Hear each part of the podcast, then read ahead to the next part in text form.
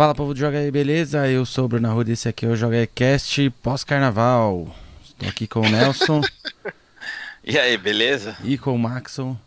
O comentário extremamente relevante está ah, claro. nas nossas caras. É, é. Sem dúvida nenhuma. É.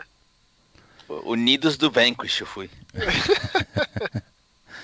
Bom, carnaval é a época que a gente gosta de botar os joguinhos em dia, apesar de eu não ter jogado nada. Mas, Maxon, você tem algumas recomendações para hoje. A gente tem notícias muito boas e tem alguns comentários da galera aí, certo? Eu gosto quando surge notícia muito boa, tipo, 10 minutos antes da gente começar a gravar, né? Ah, mas Só é torce... assim. É. A gente publica o podcast e sai em 200 mil. É, mas nesse caso a gente não vai perder as 200 mil, perde as 190 mil, mas tem pelo menos umas aí a gente vai conseguir colocar. As indicações de hoje são meio que jogos é, não vou dizer requentados porque é meio mancada, mas eu vou começar com um jogo de terror chamado Infliction Extended Cut. Esse jogo saiu, se não me engano, em 2018 no Steam. É, e eu joguei ele na época e agora tem uma versão refeita. Com, com coisas a mais. Assim, caso você tenha gostado do jogo, ou caso você nunca tenha jogado. É, é um jogo de um desenvolvedor só. Eu acho que isso é sempre bom de pontuar. Porque é aquilo, né? Quando você começa a jogar e você pensa, pô, é de um cara só. Aí negócio cresce, assim, você fala, você fica impressionado. Mas conforme você vai jogando, você vai entendendo é, as mazelas de você de, de, um jogo feito por um cara só, assim, no pior sentido possível. É, é um jogo de terror que se passa numa casa. Ele é aquele lance de violência doméstica bem acentuada que se mistura com o sobrenatural. É um cara chegando à noite em casa, não encontra a esposa tem uma gravação, um vídeo no computador dele que é a esposa dele sendo morta, e aí o espírito dessa mulher passa a atormentar esse cara nessa casa, ele não consegue sair de lá. O jogo gira em torno disso, de você tentando é, é, recolher itens para é, realizar um ritual e exorcizar o espírito dessa mulher dessa casa.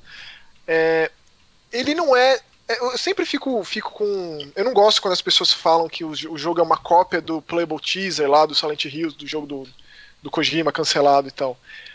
Mas ele é bem inspirado. Então ele, ele não é só isso. É, mas ainda assim é, não tem como não pensar nele, ao mesmo tempo que não tem como pensar em jogos tipo o Amnesia do Dark Descent ou um Outlast ou esses jogos de protagonista indefeso, de fuga, de, de, de esconderijo, gato e rato e tal. Mas assim, bem de menor orçamento, mais enxuto, mais enxugado, de um cara só que se passa ali numa casa, por mais que essa casa ela abra dimensões para outros cenários, como por exemplo o manicômio, que é uma das partes que eu gosto mais do jogo. Então ele está disponibilizado agora no Xbox One e no PS4, o que é bizarro, né? Porque essa Extended Cut tem novos finais, uns puzzles reformulados e tal, não saiu ainda no Steam, vai sair logo mais, e nem no Switch, que também vai sair logo mais. Então é aquele jogo de terror barato, para quem é aficionado não vai convencer ninguém a gostar de jogo de terror com isso aqui. É só para quem é muito viciado e tá procurando alguma coisa que ainda não experimentou. Eu recomendaria esse Infliction Extended Cut. Extended Cut, muito bom. E a próxima recomendação, antes de eu passar para o Nelson? A próxima é, mantendo esse espírito do, do, do, do, da remasterização das coisas, é uma que inclusive o Nelson, a gente vai trocar uma ideia aqui porque o Yakuza Zero chegou ao Game Pass, marcando assim pela primeira vez. Não é a primeira vez desde sempre que o Yakuza sai para outra plataforma, porque foi relançado no Wii U, o Yakuza, que foi assim um fiasco de vendas e tal, mas teve essa tentativa. Inclusive, eu nunca esqueço o Nagoshi aparecendo num, num Nintendo Direct com o Iwata. Para mim é uma imagem que marca muito, mas agora tá lá. E é o primeiro de uma, de uma série, né? Vai sair o Zero, depois vai sair os dois Kiwami, já direto no Game Pass. Imagino que esses remastered também saiam eventualmente. Né? Os Yakuza 3, 4 e 5 foram todos relançados no PlayStation 4 e todos os jogos principais da franquia, que contam a história do Dragão de Dojima, lá do Kazuma Kiryu, agora estão no PlayStation 4. Só que eles, eles não são só uma remasterização 60 quadros e tal. É, em 1080 e 60 quadros, porque especificamente no caso do Yakuza 3, quando ele foi lançado no PlayStation 3, ele foi absolutamente capado esse jogo. É, ele sofreu muitos problemas de tradução, muitas sidequests foram deixadas de lado, muitos minigames foram deixados de lado por conta da problemática de não só traduzir, mas de, de localizar coisas que minigames que, que precisariam de, de, de, de uma série de regras, são coisas que não são muito famosas aqui no ocidente. Mas essa versão agora, esse Yakuza 3, ele é completinho, assim. É a versão mais fiel à original em japonês desde sempre. E continua diretamente a história do 2, no caso que o Ami 2, o 4 também. O 4 ele é muito expansivo, né? O 4 e o 5 traz muitos protagonistas novos. Você não controla só o Kazuma, mas vários outros pontos de vista para aquela realidade de Kamurocho. E o legal é que o Yakuza 3 específico é, mudou o roteirista do jogo e tal, mas ele expande, não é só ali no subúrbio de Tóquio, mas também vai para uma cidade de, no litoral. Então ele tem essa variável também. Já o 4 e 5 é, é, expande demais, assim, dá pra jogar até com o Saijima, que é o melhor amigo do Majima, é com, com o, Shun, o Shun, que é um agiota, que ficou rico da explosão da Millennium Tower, que acontece no final do Yakuza 1. Então, é, a coleção completa está disponível agora no PlayStation 4, né? Do Yakuza 0 até o Yakuza 6. Mas não é tudo. Dizer que é completo é entre aspas, porque tem vários Yakuza que nunca foram traduzidos para o inglês. Inclusive um que é de PS4, o Ishin, que são aqueles Yakuza, o Kenzan, né, que saiu antes do 3 no PS3, que se passa naquele período Edo do Japão. São os Yakuza de época, digamos. É, que recontam histórias antigas do Japão e não essa coisa moderna da série. Então eles, eles lançaram uma mídia física que provavelmente vai ficar muito raro e muito caro em pouco tempo, que vem com o 3, o 4 e o 5 lá. É, mas também está disponível para comprar digitalmente, que acho que para a gente aqui é o mais acessível, é, com certeza. Né? Não tem legenda em português, legenda em inglês, tem que afiar o inglês ali, pegar o dicionário e tal. Mas agora é, fica mais fácil, né? De mais fácil acesso a esses jogos. E aí eu destaco especialmente o 3, por conta de toda essa repaginação aí, de todo esse, essa, essa, esse tratamento novo na tradução do roteiro. Show. Tá dizendo do Yakuza, é, eu só lamento de ter demorado tanto a conhecer a série, porque tanto o Maxon quanto o Renato, o Raul, sempre falaram muito né, do, do, do Yakuza. Eu nunca dei muita bola, nem, nem sei porquê, para ser bem honesto. E fui conhecer pelo, pelo Judgment, que é um spin-off, amei, de paixão. Aí eu fui atrás da série de fato e joguei o zero para conseguir jogar na ordem que o Maxon me, me indicou. É... é, eu fiquei bem, eu fiquei bem curioso é porque você. É isso que eu digo, é indispensável, as pessoas precisam jogar. Você jogou o Judgment, que é um jogo já muito moderno da franquia, né? É, recheado de conteúdo, abarrotado de conteúdo, facilmente 100 horas mais de duração. Se você quiser fazer 100% desse jogo, meu Deus do céu. É infinito. E aí você depois pegou o Kiwami, que já é uma versão melhorada do Yakuza, mas ele é muito mais enxugado, né? Tipo... Gostei, gostei, assim, de boas. Então, eu fiquei muito, muito preocupado com relação a isso. Você jogou dois jogos que são muito modernos, distintos, né? É, muito distintos, mas assim, gostei e, e recomendo fortemente, de verdade. É, história é incrível.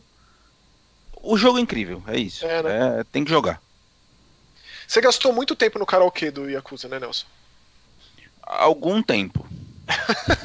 é, algum tempo. É, é, a dancinha do, do, do, do Kiryu com o Majima. Não, é, não é só algo... isso, no, no arcade. Nossa, eu joguei muito arcade. É, é ridículo, é absurdo. Ele é mesmo. O Yakuza Boa. é maravilhoso. Maxon, antes da gente passar pro Nelson, que eu tenho uma pergunta para ele, antes das recomendações e tal. Qual é que é desse novo Darksiders? Então, eu ando muito chateado com essa franquia Darksiders, pra ser muito sincero, viu? Pois é. é. Eu acho que é mais um caso que vocês que deveriam estar falando aqui, não eu. Porque ah, eu vou, jogo... eu vou falar um pouquinho, só para te complementar. É, esse jogo é um formato muito que vocês gostam. E depois do Darksiders 3, e é bom dizer, eu joguei o Darksiders 3 ali na, na, na, no miolo do lançamento. Depois eles lançaram várias, várias atualizações, inclusive até tirando todas aquelas bobageiras de, de, de Dark Souls que o jogo é trouxe. Mesmo? Porra, que bom, que bom. Exatamente. Talvez é. tarde demais, mas, mas que bom. Pra mim, sim. Pra mim, já, já não quero nem ver mais. Nunca mais, assim. O, o Dark, pra mim, Darksiders é o primeiro que eu realmente gosto muito. Ele é um hack and slash com um monte de coisa legal, com uma arte muito legal, é, com uma história muito boa. Tipo, o lance dos Cavaleiros do Apocalipse é muito interessante. É, uma, é, basicamente uma história em quadrinhos que você joga, uma história em quadrinhos dos anos 90. Não à toa, o Joe Madureira é o desenhista, né? O Sim. grande artista por trás. É, e esse Gênesis, ele, quando foi anunciado, eu fiquei em choque, né? Porque ele é, deixa de lado o lance de hack and slash e abraça o lance de RPG isométrico. Mas o RPG nele é bem, bem atenuado. bem atenuado. Então esquece lance de equipamento, armadura, arma, espada, não tem nada disso. Ele só, no máximo que ele dá é uma árvore ali da cerne das criaturas, né? Umas pedrinhas que você pega quando você mata muitos mesmos monstros. Que aliás é um problema do jogo, tem pouca variedade de bicho. Você, é, o, o combate é tipo 90% do jogo, tem uns puzzles aqui e ali mas você fica lá matando aqueles mesmos monstros o tempo todo. É, e aí você tem uma árvore que você vai encaixando essas pedrinhas dos monstros e aí ganha mais 10% de poder, mais não sei quanto por, por cento de, de, de vida. Uhum. E é meio que isso, assim. Então, ele. Eu não, não consegui entender por, com, por que essa mudança de perspectiva, de, de, de câmera, porque parece que é só uma mudança de câmera, sabe? Não consegui entender. Aí tem o lance cooperativo, aí sim dá pra encaixar. É mais fácil você fazer um, um, um hack and slash nesse tipo isométrico cooperativo do que propriamente um, um hack and slash em terceira pessoa, tipo Devil May Cry, tipo Ninja Gaiden em cooperativo, né? Então, vendo por esse lado, até que faz sentido. Então, Gênesis não é à toa, a história é antes do primeiro. Você controla dois cavaleiros do Apocalipse, a guerra e o conflito, War Strife, que estão atrás do Lúcifer, porque Lúcifer tá mexendo com o balanço das coisas, né? Ele tá zoando lá o inferno. Então, os, os cavaleiros eles agem em função de um conselho, e esse conselho age em função do equilíbrio da ordem e do caos. E o Lúcifer tá zoneando a coisa toda lá no inferno. Então, o jogo é basicamente isso. Mas assim, meu... eu já tô quase já tô quase empurrando com a barriga, assim, já tô quase desinstalando, porque tô ali na sétima fase. Tipo, Sabe, o jogo não, não, não evolui assim, sabe? Não, não, não vai pra é, frente. Isso é triste, isso é triste. Então, eu vou só fazer um adendo breve, porque embora a gente tenha o hábito de falar assim, ah, é tipo um tipo um Diablo, né? O famoso tipo é. é isométrico coisa. já é Diablo, né? É. Uhum. é assim, eu joguei a primeira fase só ontem e, e, já tem um troço que eu odiei assim com todas as forças da minha alma, que é o bendi a bendita da verticalidade assim, não combina com esse tipo de jogo. Ponto. Assim, não tem argumento que me convença. É. O Darksiders tem muita, muita plataforma, né? Os então, bichos, mas os cavaleiros se... escalam, pulam e tal. Concordo é. com aquele estilo de jogo, né? Mas se eles passaram a usar essa perspectiva de câmera e, e, e a ideia que fosse meio que um RPG de ação, é, a bo... tira, esquece. Nada de exploração vertical, nada de pulo não combina, não funciona nesse tipo de jogo, porque a perspectiva não, não, não, não, não funciona. Problema de paralaxe, né? Você pula, você, você acha que tá. Exatamente, tá exatamente. Então, assim, partes, não é o tipo. Nelson, tem partes que você precisa. É, exige de você uma rapidez nos saltos, assim. A lava tá vindo atrás ali numa forja infernal e você precisa ir rapidinho e você escala. Seja, aí é uma situação é, é... totalmente frustrante, né? Aí fica na tentativa e erro, volta no checkpoint, e aí é o checkpoint infinito, naquele looping tedioso, que só não é tão tedioso quanto a, rep a repetição dos inimigos. Então, eu só tô falando dessa história de tipo Diablo, porque esse é o tipo, tipo D que não funciona. Porque se tem alguma coisa que não existe em Diablo é tédio. É, isso é verdade. É, então, ele, eles, eles tentaram trazer todos os, os elementos que tornaram Darksiders famoso no hack and slash convencional para esse formato de jogo que eu só, só me convence, eu só consigo entender por que, que foi escolhido essa perspectiva de câmera e tal, quando eu penso no cooperativo. Quem jogou Ninja Gaiden 3 lá, o Razor's Blade, Razor's Edge, ou Razor's Blade, Ninja Gaiden 3, é, e tentou jogar cooperativo, era meio que. Eu, eu, aí, citando Scalebound, né? Desculpa falar Scalebound, mas o Scalebound ele, ele, ele seria uma, uma, um respiro com relação a cooperativo de hack and slash, que é uma coisa que não existe. Hack and slash é um jogo muito solitário, assim, para você fazer seus milhões de combos ali, Sing acabar na dificuldade mais alto, single player e posta vídeo na internet, tipo, né? Ainda não tem o um cooperativo disso.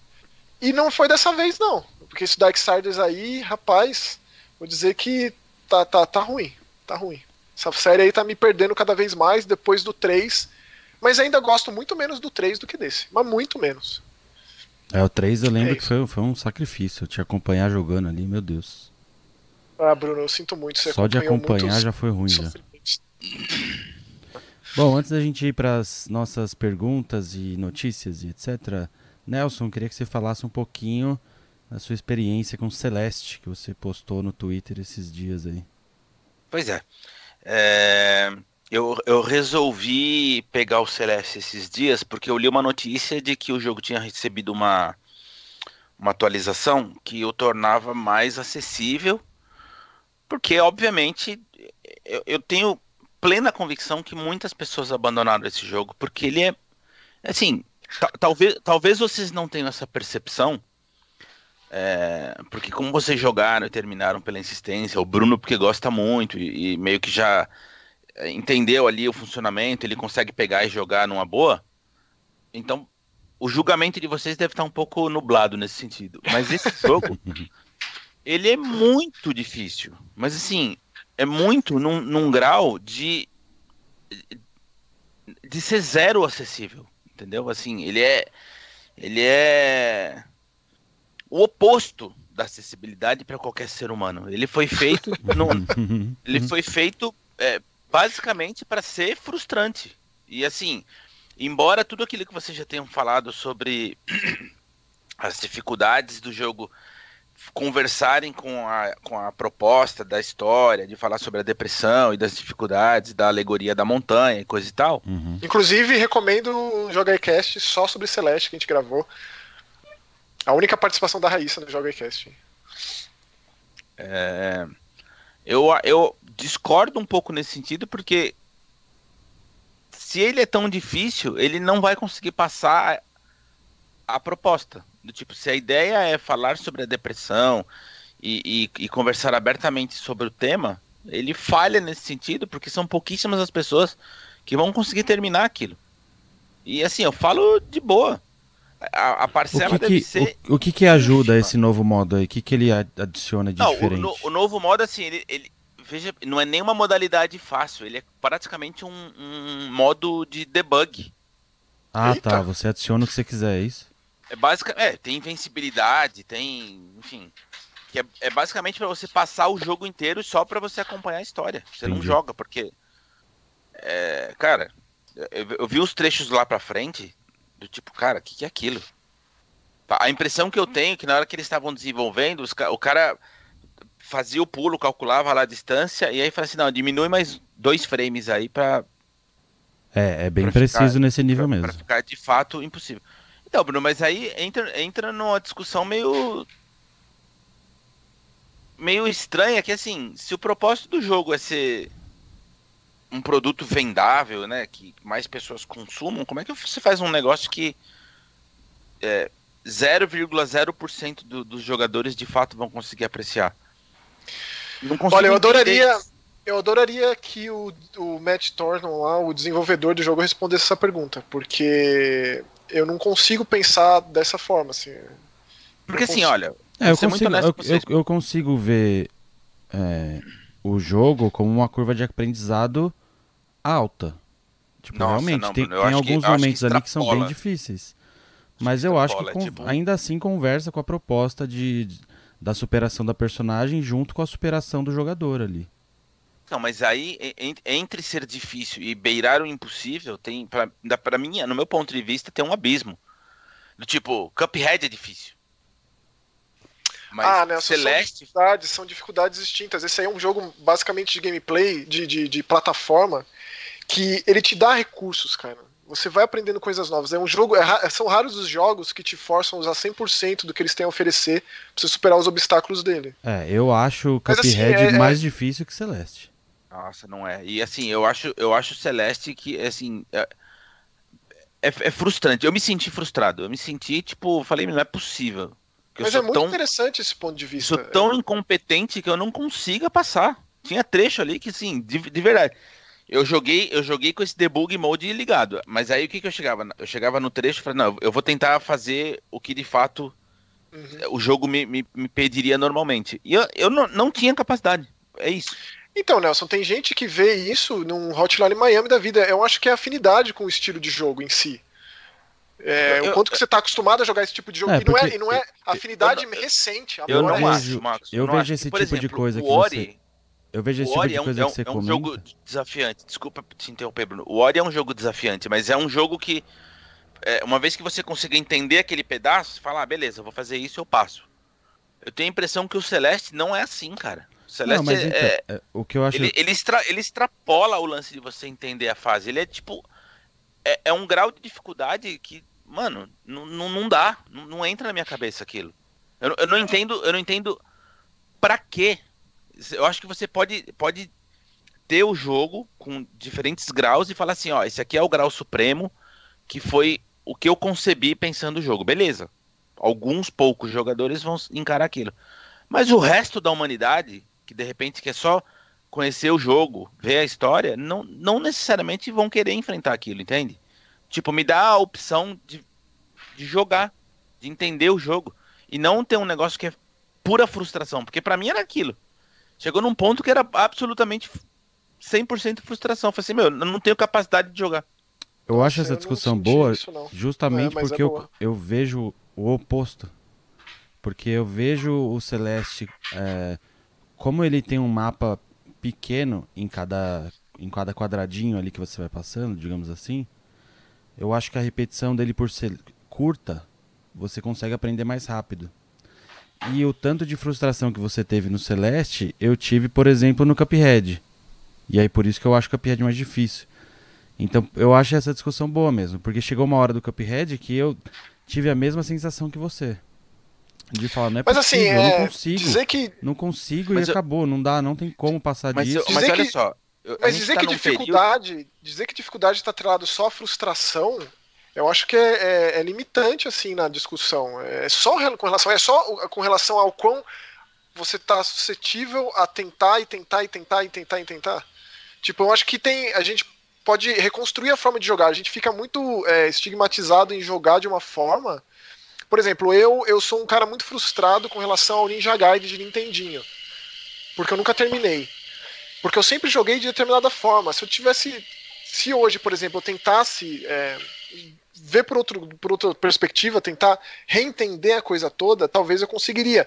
Já tendo algumas coisas em mente com relação a como funciona o jogo, como você tem que decorar onde está cada power-up. Não é aquela coisa que é comum em jogo, especialmente os antigos, de você sempre pega o que aparece na tua frente. O Ninja Gaiden não é pensado dessa forma. Você tem que saber onde está aquele item e aí pegar de acordo. É bem impossível você conseguir terminar o Ninja Gaiden 1 e eu uso esse porque é o que eu consigo chegar próximo quando você fala de toda essa frustração inerente a algo que você gosta muito. Você tem que decorar é, o que tem atrás de cada um daqueles passarinhos, ou lanternas, ou, ou, ou velas do, do, Ninja Gaiden, para saber que aquilo ali você não pode pegar, aquilo ali você tem que pegar, você tem que arriscar aquele caminho ali que não necessariamente você precisaria ir para conseguir pegar aquela vida extra, aquele tempo extra. Então é uma, é, uma, é uma reconstrução da forma de jogar que pode evitar uma frustração, e aí sim vem a genialidade de um game design em cima de dificuldade. Porque aí, aí sim expande o lance de, de, de, de afinidade. O Bruno gosta de hack and slash, então ele terminou Dead, Dead Cells. Você gosta, posso citar uns jogos de corrida extremamente difíceis que você arriscou e foi além, ou até mesmo de outros gêneros. E, e eu, por exemplo, que terminei em jogos de terror que eu também considero difíceis, mas por insistência, persistência, fui até o final. Quando a frustração diz respeito à dificuldade, eu acho que não é bem o tipo talvez seja hora de abrir mão, não, tipo, não é, não, é, é aceitar que certos jogos não são feitos pra gente, tipo, eu, eu penso assim com relação a certas coisas. Eu acabei de falar mal do Darksiders, por exemplo. Mas, logo de cara, eu já fui com, a, com, a, com o completo intento de que aquele tipo de jogo eu não gosto muito. Eu não sou muito chegado em Diablo. Por mais que eu vá reconstruindo, na verdade, desconstruindo a percepção de Diablo que eu comecei o jogo, ainda assim é a primeira impressão. E o, e, e o quanto vale a pena você persistir ali para virar uma segunda, terceira ou a impressão definitiva da coisa. De novo, é uma discussão muito extensa. Eu concordo quanto será, a isso, mas, porque, mas, por exemplo. É tá, eu gosto de jogo de plataforma. Essa é a questão. É, o, o, fato gira em torno disso, do tipo, de novo. Se fosse assim, eu não teria nem, nem começado um Ori, por exemplo. É isso que eu tô dizendo, que eu acho extraordinário. Mas. Enfim, é, é, é delicado. Mas eu, eu acho legal essa discussão. Inclusive, abro fico... para quem quiser comentar aí no, no, nos Sem comentários. Dúvida. Porque muito do que o Maxon disse também diz respeito, por exemplo, a, a minha percepção com Dark Souls ou Sekiro, por exemplo. Que são jogos que me atraem porque eu acho ou bonitos, ou os inimigos são legais, ou. Uh, sei lá, por exemplo, Sekiro. Uh, o, o período ali que o jogo se passa eu acho muito interessante mas são jogos que me dão é, a frustração no sentido de eu nem querer. Uhum. Então, tipo, eu jogo, morri. Jogo, morri. Não quero mais. Não, mas aí, aí eu concordo com o que o Maxon estava dizendo. É o tipo, é um gênero que eu já de início não gosto. Então eu também já não tenho paciência e admito isso. É um caso Agora, à parte Celeste, né? Num jogo de plataforma, enfim, sei lá, eu só tô falando para vocês. Não, mas é senti... muito legal isso. Não, Por exemplo, sim. eu nunca vou esquecer, eu nunca vou esquecer quando a gente jogou Resident Evil Remake juntos. Tipo, eu tenho certeza que se, você, se o Bruno pegasse aquele controle na mão para jogar, Imagine. Eu ia desistir em 15 minutos. Não, mas mais que isso, você ia abominar o negócio, né? Tipo, Provavelmente. Ou, ou, o Nelson também, mas não foi uma coisa muito legal que aconteceu ali naquele momento, a gente jogando aquilo. Do começo ao fim, assim, ininterruptamente. É... Mas o caso do Celeste é muito, é muito, é muito delicado mesmo, porque o Nelson é. O Nelson gosta muito de Mario. E quem tem na concepção de que Mario é um jogo fácil, não passa do primeiro mundo, né? Tipo, fica ali no rasinho, porque Mario, Mario é difícil, sempre foi. Sempre foi difícil. É... Talvez o Celeste ele tenha, ele tenha características próprias o suficiente. Né? O lance do dash aéreo, o lance de você computar frames assim que você sai da plataforma. É, de ele ter um, um, uns, uns, comandos meio avançados, digamos, você dá o, o dash para baixo, se não me engano, você dá um super tem, pulo. É... Ou então a gente, eu e o Bruno, jogou, a gente jogou tanto Thorfall, mas tanto Thorfall, quando a gente pegou o Celeste, é a gente já tava meio que em casa. Assim. É bem provável. Porque é, é essencialmente a mesma coisa. É, o controle é idêntico, idêntico, idêntico. Claro que tem o lance do cabelo, tem as suas, o lance da, da, da peninha que te dá um impulso, te impulsiona mais. Mas é, esse lance do, do, desafio fechado no quadrado que o, que o Bruno comentou, e da, e da rapidez com que você retorna, que aí dá pra puxar o Hotline Miami toda vez, porque o Hotline Miami poderia ser um jogo muito frustrante também. Se ele tivesse alguns segundos de loading na retomada, se ele tivesse qualquer empecilho ali na retomada do tentar de novo, pode crer que ele não seria tão, tão assim acelerado, tão assim impossível de, de largar quanto é, ele é de fato, assim, quanto ele é por ele ser do jeito que ele é. Então, eu, é, é um caso a ser estudado, Nelson, de verdade, assim. É, é eu, quero, eu quero até que o pessoal com, comente aí no, nos comentários quem jogou Celeste e qual a sua opinião sobre isso. E eu gostaria muito de ouvir o próprio criador comentando sobre isso. Não sei se ele já deu alguma entrevista, porque ouvindo o Nelson falar, eu, aliás, eu jogando, eu tenho muita impressão de que é um jogo é, impactante no sentido de um gameplay preciso junto com uma história relevante. Não, e veja, Mas ouvindo... só, um, só um adendo, viu, Bruno? Eu, eu não estou criticando o jogo tecnicamente, tá? Ah, Porque sim, de fato sim, ele, sim. É, ele é preciso, é, meu, você vê que cada mínimo detalhe ali foi pensado à exaustão. Não é uma coisa feita nas coxas, de forma alguma. É, o que eu tô dizendo é. A impressão que me dá é que o, o, o, o design do jogo foi pensado na dificuldade. Eu não consigo entender esse tipo de coisa. Isso, então, mas é isso que eu ia eu falar. eu posso estar muito enganado, tá? Eu posso estar falando uma grande asneira aqui, e aí você conversar com o cara lá, ele vai falar que não, não tem nada disso. Imagina. Imagina, Nelson, o jogo, você, é, o jogo você, é com certeza difícil um deliberadamente. Não, o jogo é difícil. Quem é que vai dizer que não? Não, só os caras lá do, do, dos speedrunner da vida, que joga, acaba Super Meat Boy com os olhos fechados. Tipo, isso aí é outra categoria. Aí sim é, é aquele 0,001% da humanidade. Com certeza esse jogo é, é, pensado na dificuldade. Inclusive, você me mandou aquele vídeo que esmiuça e disseca o gameplay do, do, do Celeste. E nesse Exatamente. vídeo tem os criadores falando de como o processo é milimétrico mesmo, é. de como eles colocaram cada coisinha, cada quadradinho, cada plataforma ou, ou aquelas paredes de escalada no lugar que, que é possível, mas faz parecer que não a princípio. E a, isso diz respeito muito à história do jogo, à, trama do jogo e, a, e, ao que ele tenta a, abordar. E aí é por isso que a gente, no podcast que a gente gravou, a gente bateu muito nessa ideia de que é, é, a trama, a storyline do jogo, né, a premissa do jogo está muito atrelada ao gameplay. Isso é raro acontecer. Uma coisa ligada à outra dessa forma. É, o lance de, a escalada da montanha, que é o argumento inicial, está inserida no gameplay.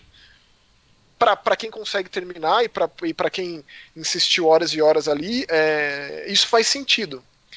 Mas para você que se dedicou da mesma forma, é, mas não viu por esse lado, o sentido se perde e aí a coisa se transforma em, em algo totalmente diferente. Né? Não, e é interessante, interessante. só para encerrar, a gente ir lá para as perguntas, é que ainda assim, ainda o jogo base, digamos assim, seja difícil, ele ainda inclui vários aspectos que deixam mais difíceis ainda.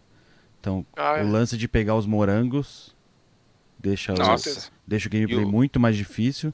E o bendito do lado B. E o lado B que tem em cada fase, que é tipo uma microfase extremamente. Aí, aí sim, extremamente milimétrica. E quando você acaba todos os lado B, que tem o lado C, que aí eu só assisti, né? Porque aí não, não, não tem a menor condição. E aí. Ó, mas, mas eu acho Super Meat Boy mais difícil eu também. que Celeste. Eu também. Sabe outro que eu acho mais difícil também? É aquele, o Vivi Vivi Vivi, né, Bruno? Também. Que é um Nossa, jogo meio eu vivi, esquecido. eu quase quebrei meu notebook. Que é o lance da antigravidade. O personagem não pula, ele só altera o sentido da gravidade. Então ele vai pra cima e pra baixo. E o, pra o baixo. Super Meat Boy eu nunca acabei, porque também chegou uma hora que eu desisti e falei, não dá, chega. O Super Meat Boy eu já acabei. O, o novo Super Meat Boy, né? O Forever, eu imagino que ele tá demorando tanto pra sair. Exatamente por esse motivo, né? Os caras estão calibrando o negócio à exaustão, porque eles querem entregar uma dificuldade altíssima, porém possível. Não é fácil fazer isso. Na verdade, é, muito difícil, porque é aquela coisa que a gente sempre conversa aqui. É muito fácil fazer um jogo difícil.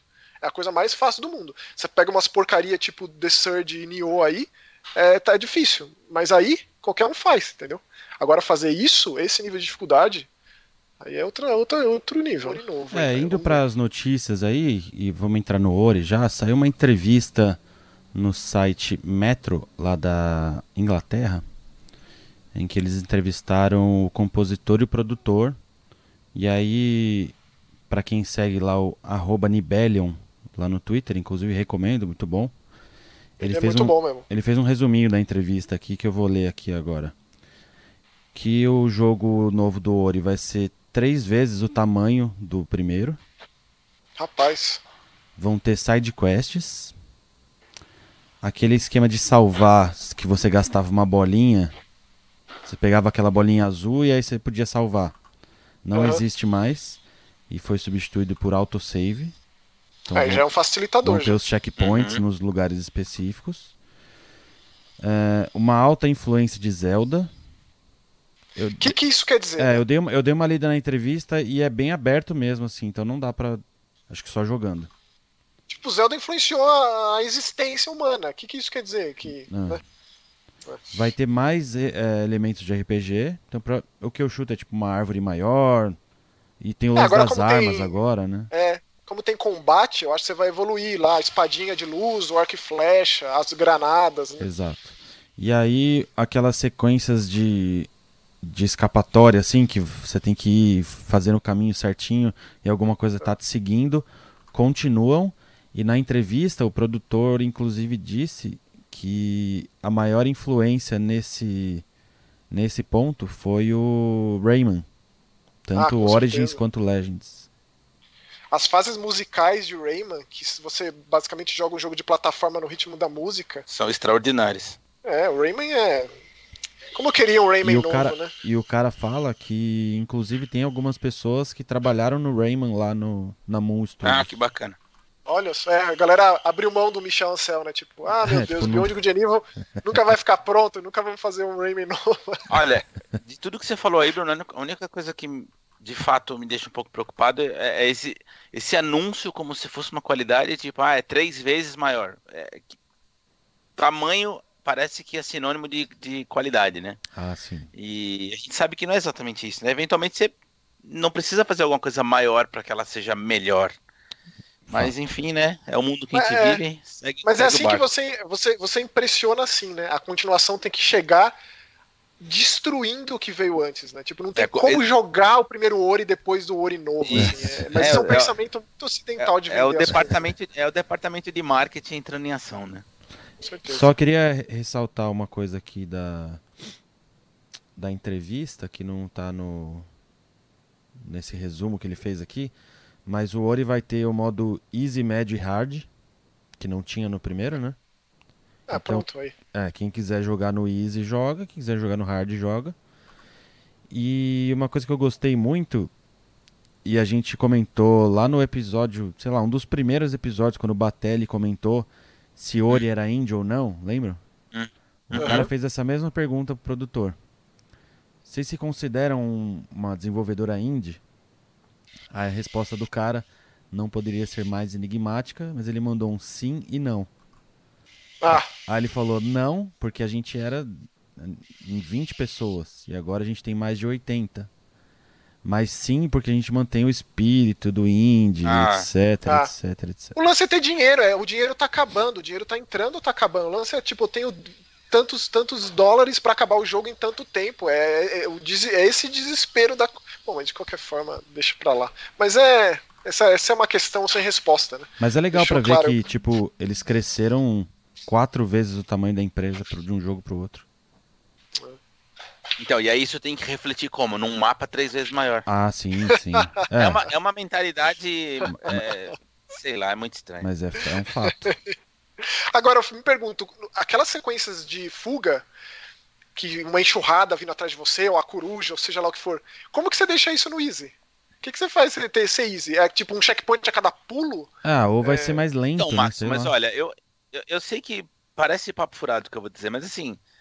é, O negócio tem que ser acessível, cara. A gente, a gente não, não pode pensar de uma forma é, tão restritiva, sabe? Do tipo, eu ah, sei, não. Nelson, olha, olha o Mega Man 11. O Mega Man 11 eu fui muito a favor de tudo que o Mega Man 11 fez. Mas, é- mas essa é a questão do tipo, o É. jogo, é, o que eu quero dizer, a sua experiência especificamente, ela não vai ser alterada, porque você vai jogar na dificuldade proposta pelo desenvolvedor. Do tipo, se o, se o normal, digamos, é o, é o que o cara pensou, você vai jogar nessa dificuldade, beleza. Se é no, no difícil, você vai jogar no difícil.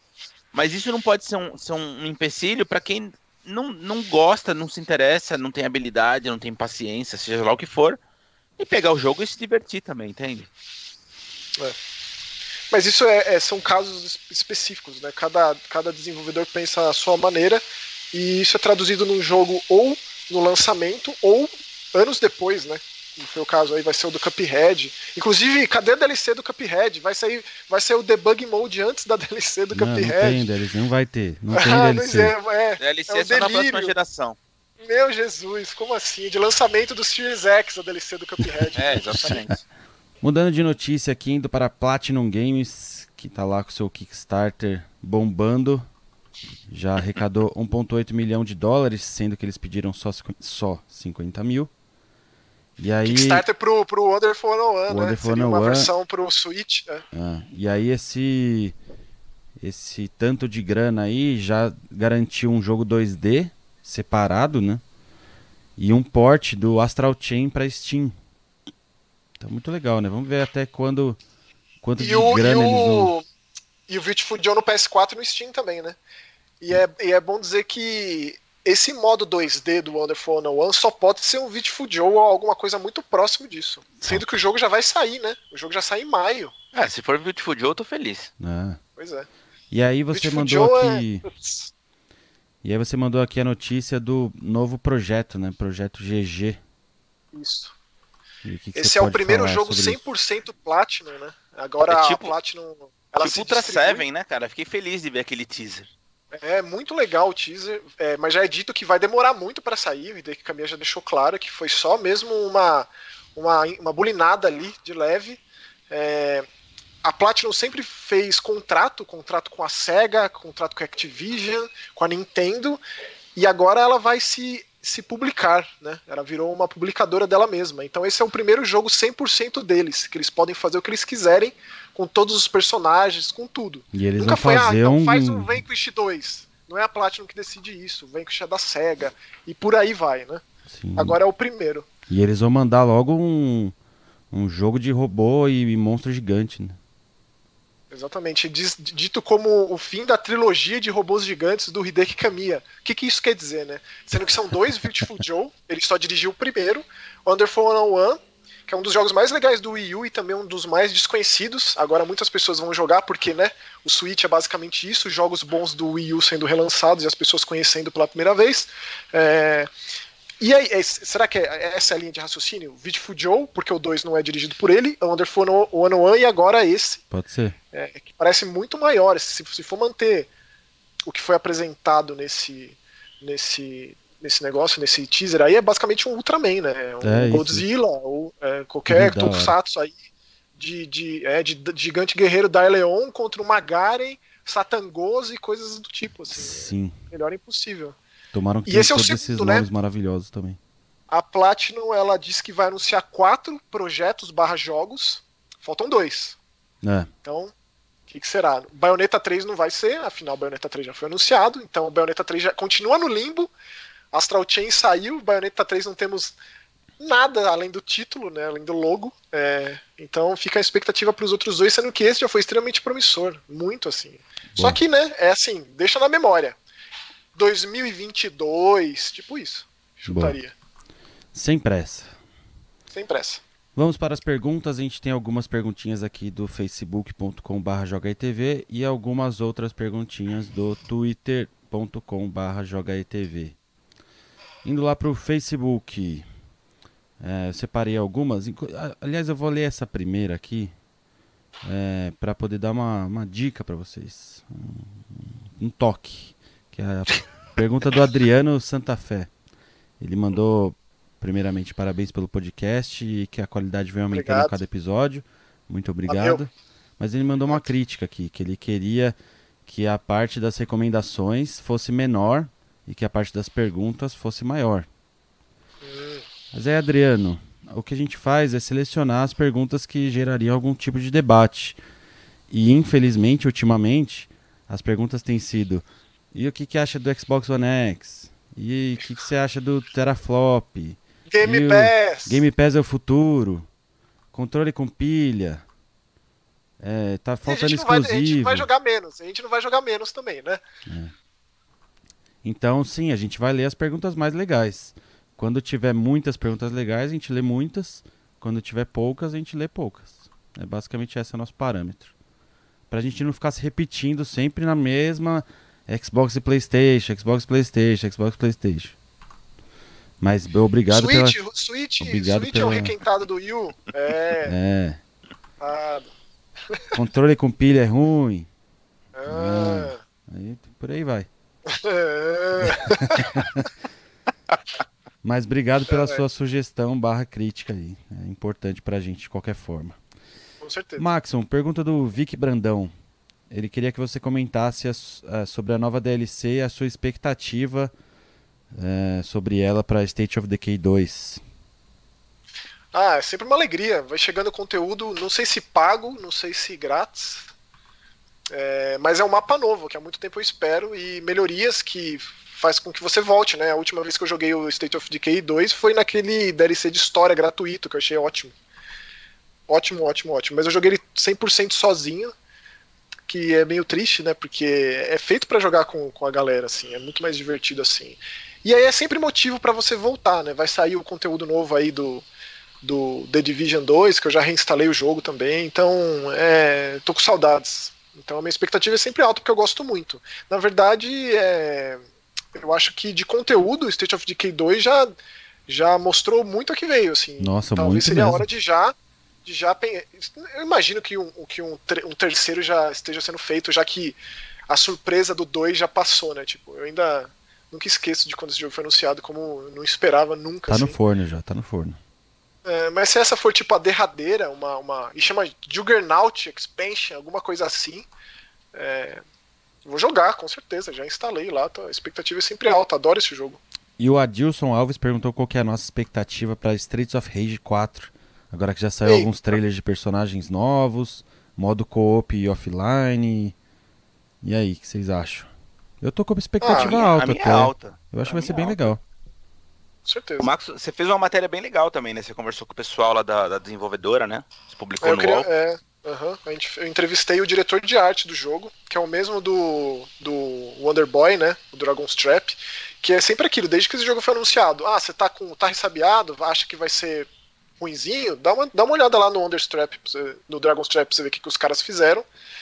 É, e anunciaram agora, né, que tem um personagem com braços, braços biônicos. é, lembra o Dr. Zen do Streets of Rage 3, né? É, e vai dar pra jogar até quatro players offline e cooperativo online. É muito bonito o jogo, tipo, continuação do Streets of Rage. O que, que é isso? Tipo, como que não vai ficar feliz com uma coisa dessa? Tem que ser o cúmulo do, da rabugentice, sabe? Tipo, para, vai ser sensacional esse jogo, né? Também tô com a expectativa alta. Só que podia ter vindo a data já, né? A gente não tem, É. né? Tipo, Tá vindo, tá vindo em pílulas, né, as novidades. Pois é. O Alan Dirk perguntou aqui: que jogos vocês revisitaram depois de um tempo e envelheceram mal? Hum, Eu tenho toda uma série de jogos assim, tipo, Nossa, o Re- GoldenEye. é, tipo rejogar é. os jogos é, com mira do Nintendo 64 é triste Exatamente. e rejogar alguns jogos 3D da época de Play 1 é triste também. Mas então, uma coisa é ser triste porque o seu olho que se habituou, que ficou acomodado ao fotorrealismo, às maravilhas modernas. Outra coisa é esse lance de envelhecer velho, que eu acho que é muito difícil de usar esse termo assim a esmo, ficar usando por aí, que como muita gente faz. Tudo Não, envelhece eu- velho. Não tem nem, nem, nem a ver com, com o visual, viu, Max? No caso do, do- dos jogos do Nintendo 64, o, o GoldenEye especificamente, que foi o que eu fui tentar jogar. é, E aquele que tá eu- no eu- Replay Eu comecei também, a jogar né? eu me perguntei assim, como é que eu terminei isso? Porque assim, eu- É, o é engraçado cérebro porque completamente você joga, desabituou. você joga o Doom, o Doom classiqueira, o Wolfenstein 3D clássico lá. Por ele ser mais simples em gameplay, É, é uma delícia jogar até hoje, sim, né? sim. absolutamente delicioso. Assim, o último caso que realmente foi tenso e foi muito interessante porque eu vi a Raíssa jogando pela primeira vez. Aliás, eu amava que o Sua Velharia, tenho muita saudade daquilo tudo, era maravilhoso. Quando ela jogou o Jet Force Gemini, rapaz, olha, Que é outro, né? É Porque você, né? você não consegue mirar e atirar. É uma coisa. esse jogo em Sinistra. particular, ele. Nossa senhora, ele é tenso, hein? É, vamos ver mais alguma pergunta aqui do Facebook antes da gente ir lá pro. Pô, achei uma pergunta curiosa aqui, ó. Pergunta temática do André Barroso. Vocês conhecem algum jogo que se passa no carnaval? E eu Ixi, fiquei não tem, pensando, tem jogo do. Eu não lembro. Tem jogo do Carlos Saldanha lá do Rio? Deve ter, né? Rapaz. Eu não lembro, eu não consigo. Especificamente sobre o carnaval, eu acho que eu não conheço, não. Não, tipo, se tem alguma fase no carnaval, sei lá. É, tem o carnaval renascentista, né? Lá no, no, no Assassin's Creed, mas não conta. Então, deve ter, deve ter jogos da, da série de animação é, Rio, É, da Arara Azul. sim. E nunca joguei, mas deve ter, e se tiver, deve passar no carnaval, porque né, o filme é basicamente isso. então foi o que me veio à mente. Mas. Curioso, vamos fazer Tirando- um carnaval de game aí. Tirando a skin, a skin do Blanca.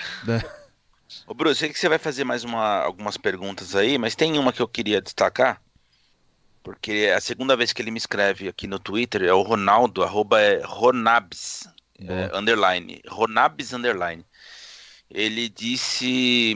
é, Na verdade, ele postou uma dúvida dizendo se o coronavírus pode afetar a indústria de jogos. Aí eu, eu, eu dei uma, uma vasculhada. eu- ele perguntou isso semana passada, na verdade, aí eu guardei aqui, ele repetiu essa semana. É, eu não respondi semana passada porque eu estava esperando mais informações né, sobre a, a tal epidemia. Acho que nem pode se chamar de epidemia ainda fora da, da China, mas enfim. Essa, esse, esse alastro aí do, do vírus. Uhum. E aí eu ouvi um podcast no Game Industry que eu inclusive recomendo quem ah, entender inglês. Eles, os editores lá debatem sobre essa história. Tem um texto muito bom sobre isso lá e aí eu dei mais uma pesquisadinha a respeito. E aí só para ter uma ideia do- da gravidade do negócio, é, não só a indústria de jogos, né? A indústria de eletrônicos de uma forma geral depende da China em algum momento da, da, da cadeia produtiva ali, né? Assim, se o produto não é montado na China, é, pode ser algum componente é feito lá. Não interessa se é a placa de vídeo, se é o, o processador, se é o parafuso que, que prende a, a faceta do, do aparelho. Em algum momento vai ter um, um, um- uma- um negocinho ali vindo da China. E tem muitas fábricas da China que estão, que estão fechadas nesse exato momento.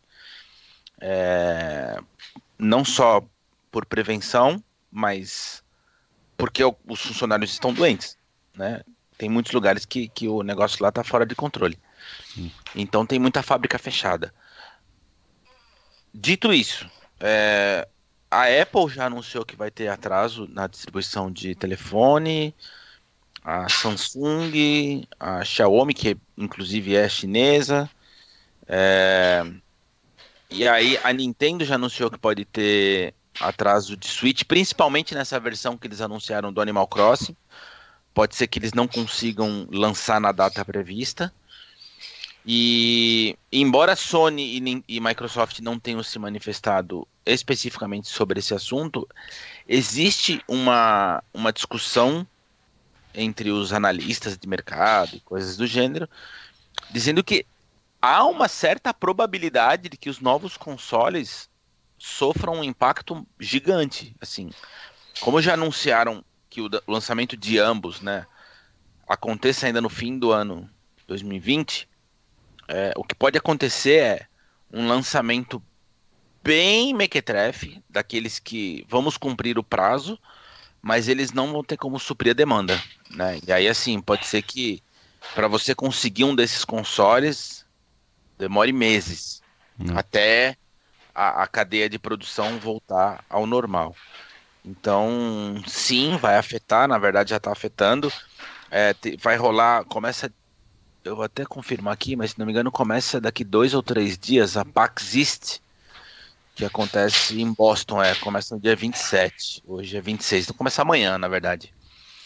É, uma série de empresas já anunciou que não vai estar presente por, por precaução ao coronavírus. Então a Sony está fora, o Facebook está fora, a Square Enix, a Capcom, Kojima Production, CD Projekt, PUBG, Electronic Arts até agora. Né? Tem empresa que não se manifestou, que a gente não sabe se de fato estará no evento. Ou seja, vai dar uma bela de uma murchada nessa edição da PAX. É... Sony e Facebook não estarão também na GDC 2020, o que é bem bizarro. E também por conta do coronavírus. E uma coisa que me chamou bastante atenção: na, na, na GDC deste ano não haverá absolutamente nenhuma empresa chinesa. Todas elas é, disseram que não participarão do evento justamente por precaução. Então, quando a gente pensa em indústria de jogos, a gente pensa só nos consoles, né? Mas enfim, os eventos também que fazem parte da, da agenda anual também já estão sofrendo um impacto gigante nesse sentido. Então, respondendo aí ao, ao Ronaldo, eu espero que tenha sido a resposta que você imaginava, mas assim. Mais claro é impossível. Eu diria até tá. que pode ser que eles adiem esses lançamentos dos consoles novos, porque já é aconteceu gente... especialmente com a Sony de ter problema de suprir demanda. Na época do PlayStation então. 2 foi bem sério nos Estados Unidos. Inclusive, a SEGA conseguiu tirar muito proveito disso com o Dreamcast, é, dando até um Nintendonte ali com a SEGA, colocando um monte de Dreamcast porque não tinha PlayStation 2 o suficiente. Eu acho que é, é realmente muito a ser pensado, muito preocupante, que pode, inclusive, é. mudar esse 2020 para 2021 aí. É, e considerando que a gente não sabe quando essas fábricas que estão fechadas vão voltar a funcionar normalmente, quer dizer, a gente está falando hoje de alguma coisa que pode durar meses, né? Sim. Aí nesse caso seria uma catástrofe mesmo. Com certeza. Bom, separei mais algumas perguntinhas aqui para a gente encerrar. É, o Thiago Gualtieri, ele mandou que curte muito o nosso trabalho e a forma que a gente fala de forma apaixonada e coerente. Muito obrigado. Valeu, Thiago. E ele mandou aqui uma pergunta que eu achei curiosa. Falou que já tem quase 33 anos, não tem mais o tempo livre que ele tinha antes. E ele perguntou se a gente também tem a sensação de estarem jogando demais ou até perdendo tempo. Ele falou que gosta muito de jogar, mas vez e outra se pega pensando nisso. Nossa, que, que, que profundo e filosófico e meio depressivo também. Ah, eu, honestamente, de minha parte, o que eu tenho acontecido, eu, isso eu percebo nitidamente, não só com jogo, mas também com, com qualquer tipo de conteúdo que eu consuma é, eu tenho sido mais seletivo. Assim, antes eu, eu meio que consumia indistintivamente, sabe? O que aparecia na frente eu ia pegando. Hoje não. A gente até brinca, né, Max? Você fala que você joga muita, muita coisa que depois você se arrepende. É, eu queria ser assim também, mas eu, eu, é uma luta, eu, viu? Eu tenho me desapegado assim com muito mais tranquilidade. Tipo, se eu comecei, eu vi que, que é uma bomba, tchau e benção, vou pro próximo. Você tá certíssimo. É, seriado, mesma coisa. Também. Comecei a assistir um seriado esses dias cuja premissa me, me chamou a atenção, inclusive eu acho que você vai, vai se interessar. É um seriado de terror é, brasileiro feito na, na Liberdade. E a premissa. Ah, tá na lista. Sobre uma boneca, enfim. É. Não, não, vou entrar muito em detalhes, mas me chamou a atenção. É. Aí eu assisti o primeiro episódio, cara. E aí, beleza, já tirei da minha lista, já. Como que chama, né? qual que é o. Qual que é, acho que é Obscenos? É isso? Não, vou ter que. Aí tá vendo? Eu preciso, eu tenho que ver. Eu tenho muito essa coisa de tem que ver, tem que jogar. Eu preciso me livrar disso. Não é saudável. Mas eu não consigo. Eu acho que eu já tô meio que aceitando, assim. Mas é bem, é bem complexo. Ah, não. Essa... Chama, chama Espectros. Espectros. Quantos episódios são?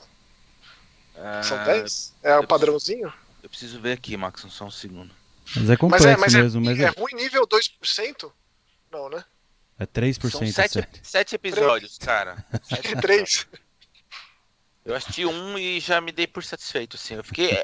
Eu, eu fico triste porque eu fico pensando na, na, na, dificuldade de se produzir, sabe? Eu fico pensando no, nos profissionais envolvidos. Eu vou refazer a pergunta. É ruim nível ou escolhida? Nossa, esse eu abandonei. sabe o que é pior, Maxon? Tecnicamente Jesus. falando, não é ruim. Ele é, é. ele é bem feito. Mas, assim, as atuações são péssimas, cara.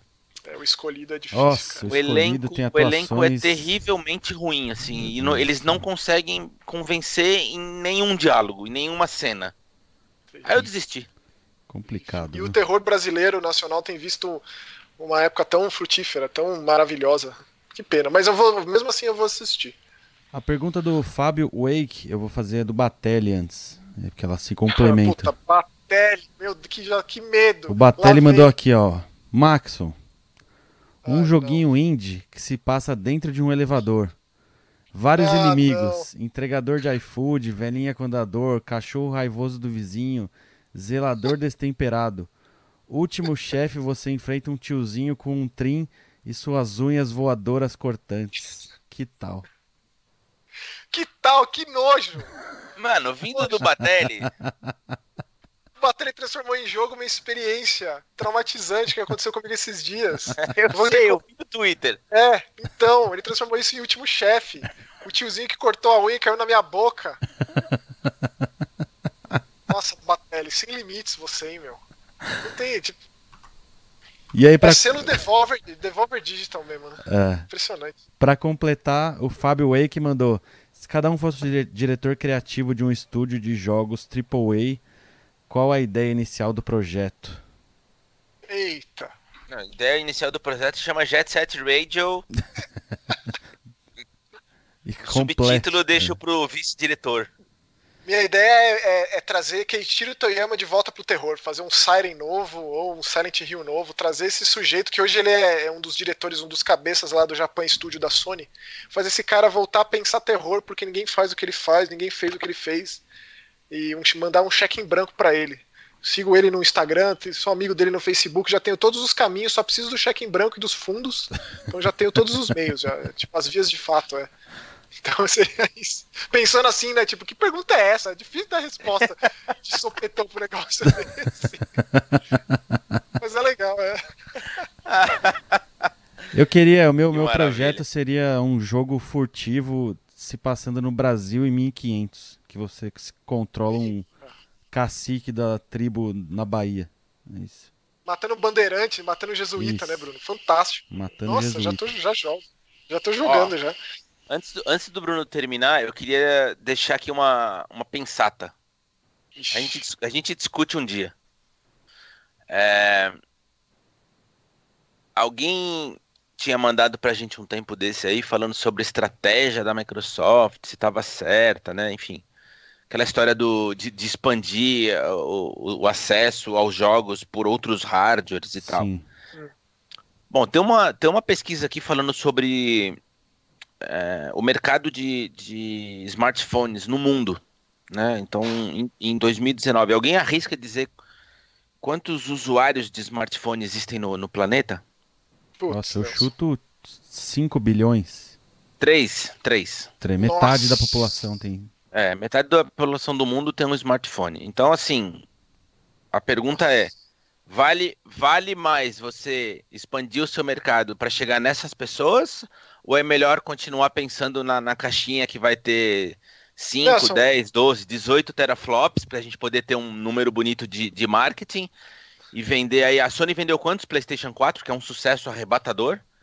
120 milhões, é isso? 140 milhões? É tipo isso. Então, ó, coloca lá. 140 milhões perto de 3 bilhões de pessoas com smartphone. Então, qual é a estratégia a ser adotada? Feita a pergunta, gente... A, gente, a gente leva essa discussão para um outro jogo Muito aí. bom. Boa. Tem... Essas pessoas escutem exclusivo, né?